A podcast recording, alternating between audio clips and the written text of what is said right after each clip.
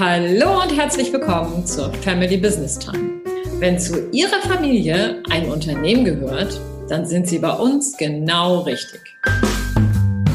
Denn Family Business Time ist der Podcast für Familienfrieden im Familienunternehmen. Herzlich willkommen zu dieser Folge.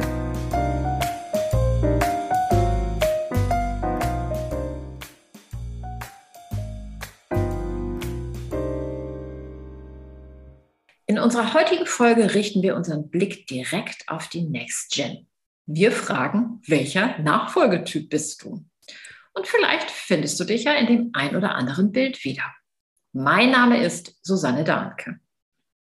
Mein Name ist Carola Jungwirth und wir begleiten euch dabei, eure Familie und euer Unternehmen sicher in die Zukunft zu führen und dabei den Familienfrieden zu bewahren. Liebe NextGen, heute wollen wir euch drei Prototypen vorstellen, und zwar Nachfolgetypen. Und uns ist schon ganz bewusst, dass das eine sehr vereinfachte Darstellung wahrscheinlich ist. Aber wir wissen aus eigener Erfahrung, dass solche schematischen Bilder manchmal ganz gut helfen, um bestimmte Eigenarten gut herauszuarbeiten. Und ja, wer weiß, vielleicht findest du dich ja in dem einen oder anderen Typen wieder. Ja, und diese vereinfachte Sichtweise, das sind ja nicht nur theoretische Typen. Wir sprechen hier von sich wiederholenden Auffälligkeiten. Also zum Beispiel typische Merkmale in der Art und Weise, wie ihr eure Nachfolge angeht. Ich finde das sehr spannend zu beobachten, ehrlich gesagt, denn meines Erachtens spielen da ganz viele Aspekte mit rein, wie zum Beispiel die Prägung aus der Unternehmerfamilie, der eigene Lebenslauf von euch oder auch eure eigenen Persönlichkeitsmerkmale. Mhm, genau. Und die Art und Weise, wie ihr dann eure Nachfolge angeht, das hat natürlich ganz großen Einfluss auf den ganzen Nachfolgeprozess. Ja, Carola, du hast ja drei Typen mitgebracht. Magst du die mal vorstellen? Ja, gerne. Da haben wir einmal die Gruppe der Hausgemachten, mhm.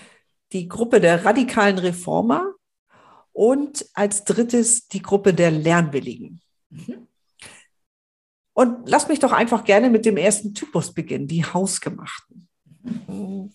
Diese Gruppe der Nachfolgenden, die zeichnet sich dadurch aus, dass ihr Ausbildungsweg von Anfang an stark auf die Übernahme des Familienunternehmens ausgerichtet war. Das hat natürlich einen ganz großen Einfluss auf die Art und Weise ihres Einstiegs in das Unternehmen. Mhm. Ja, und was mir dabei als erstes in den Sinn kommt, dass das die Nachfolger sind, die das Unternehmen von der Pike auf kennen. Die haben wahrscheinlich in den Schulferien da schon gejobbt, haben anschließend dort ihre Ausbildung gemacht, die kennen die ganzen Abläufe und können meistens ohne große Veränderung in die Arbeit der Senioren einsteigen. Ihre Nachfolge steht eigentlich schon fast immer fest und sie ist kommuniziert. Und auch die anderen Familienmitglieder, die hatten ausreichend Zeit, sich auf diese Person als Nachfolger einzustellen. Mhm. Genau so. Und äh, vielleicht erinnert ihr euch, früher hat man vielleicht in diesem Kontext von dem klassischen Thronfolger oder von der klassischen Thronfolgerin gesprochen. Äh, ich denke aber, das ist heute eigentlich gar nicht mehr zeitgemäß, denn zum Glück geht ja die Zahl der Familienunternehmen, in denen Nachfolger qua Geburt und nicht qua Bereitschaft und Eignung aus der eigenen Familie ausgewählt wurden, ja, die geht ja rapide zurück. Mhm. Auf der anderen Seite ist es natürlich so, dass diesem Nachfolgetyp eventuell es an externer Erfahrung fehlt. Also über den Tellerrand zu schauen, das kann ja immer nützlich sein. Wenn ich die ganze Ausbildungszeit im Familienunternehmen verbracht habe und keine Gelegenheit hatte, andere Organisationen und Strukturen kennenzulernen, dann fehlt mir was, weil dann kann ich diese Eindrücke auch nicht als Impulse mit ins Unternehmen reinbringen. Mhm. Das ist absolut richtig. Und in meinen Beratungen, da lege ich bei diesem Typ den Fokus noch auf einen weiteren Aspekt, den ich wirklich wichtig finde. Und das ist die Frage nach der Bereitschaft. Also immer be wieder begegne ich Nachfolgenden, die das familiäre Unternehmen übernehmen, weil sie sich vielleicht aus Loyalität dazu verpflichtet fühlen. Die schauen dann weniger auf das, was sie wirklich wollen oder was vielleicht der eigene Lebensplan ist. Sie lassen sich eher von einer vermeintlichen Erwartungshaltung der Eltern leiten. Mhm. Ja, das ist die Gruppe, die dann auch ganz aktiv ins Coaching geht, um das zu klären. Denn, und das finde ich sehr weise, es ist wirklich immens wichtig und interessant herauszuarbeiten, ob diese Erwartungshaltung wirklich von den Eltern kommt oder ob es sich dabei eigentlich eher um eine Annahme der Kinder handelt. Also ja. das gut anzugucken ist, wie gesagt, immens wichtig. Ja, und es ist auch fürs Unternehmen wichtig, denn mit dem halbherzigen Übernehmen eines Familienunternehmens ist eben niemandem gedient. Also weder dem Unternehmen noch der eigenen Bestimmung und wahrscheinlich auch nicht dem langfristigen Familienfrieden. Und ich rate in solchen Konstellationen daher stets dazu, sich die Sache wirklich noch einmal gut und ehrlich und vielleicht auch im gemeinsamen Familienrat äh, zu überlegen. Mhm. Ja, kommen wir zum nächsten Typ. Magst du was zu der Gruppe sagen? Ja, ähm, das war ja jetzt der Hausgemachte und was jetzt ansteht, ist sozusagen der radikale Performer. Das ist so eine Gruppe von Nachfolgenden, die ganz klar gut ausgebildet sind, ein ganz hohes Maß an Praxiserfahrung haben und die ihre Ausbildung, Studium, vielleicht sogar promoviert haben und gar nicht unbedingt mit den Zielen, Nachfolge im Familienunternehmen zu übernehmen. Und das konnten sie sich vielleicht damals noch gar nicht vorstellen. Sie haben einfach erstmal ihr Ding gemacht, ganz nach ihren Interessen gelebt. Die sind meistens total gut organisiert und mögen es auch sehr, in gut strukturierten Organisationen dann auch zu arbeiten. Und die kennen sich meist sehr, sehr gut aus mit moderner Unternehmenskultur. Und ja, könnt ihr euch vorstellen, wenn diese radikalen Performer nun in das eigene Familienunternehmen eintreten, dann haben die richtig Bock, sozusagen genau diese Erfahrung ins Unternehmen einzubringen. Ja, das ist vielleicht nicht immer gut. Wie ist da deine Erfahrung, Carola? Ja, meine Erfahrung ist, dass es dann zu einem Zusammenstoß der Generation oder auch eben der Unternehmenskultur kommen kann. Und zwar nicht nur zwischen der abgebenden und der nachfolgenden Generation, sondern eben auch zwischen der nachfolgenden Generation und den Mitarbeitenden. Denn lass uns einmal hineinversetzen in die Belegschaft. Sie sind durch den Generationswechsel ja bereits mit einer Veränderung konfrontiert. Da geht eine langjährige Führungspersönlichkeit, verlässt das Unternehmen und wird durch jemand anderen ersetzt, der oder die vielleicht ja auch noch jünger ist als man selbst. Und wenn diese Person als erste Amtshandlung, als erste Amtshandlung dann Umstrukturierung vornimmt, die der Person vielleicht selbstverständlich sind, aber für die Mitarbeitenden eben die zweite komplette Umorientierung bedeutet, ja, dann kann es passieren, dass man seine Belegschaft im Generationswechsel verliert. Mhm. Ja, und so heißt es für diese Gruppe, das richtige Maß zu finden. Also ohne Zweifel verfügt dieser Typ über ganz große Kompetenzen und Fähigkeiten. Und es ist sehr, sehr, sehr empfehlenswert, hier gut auf das Tempo zu gucken und nicht gleich mit der Übernahme mit allem, äh, mit der Tür sozusagen ins Haus zu fallen. Entschleunigen ist hier das Thema.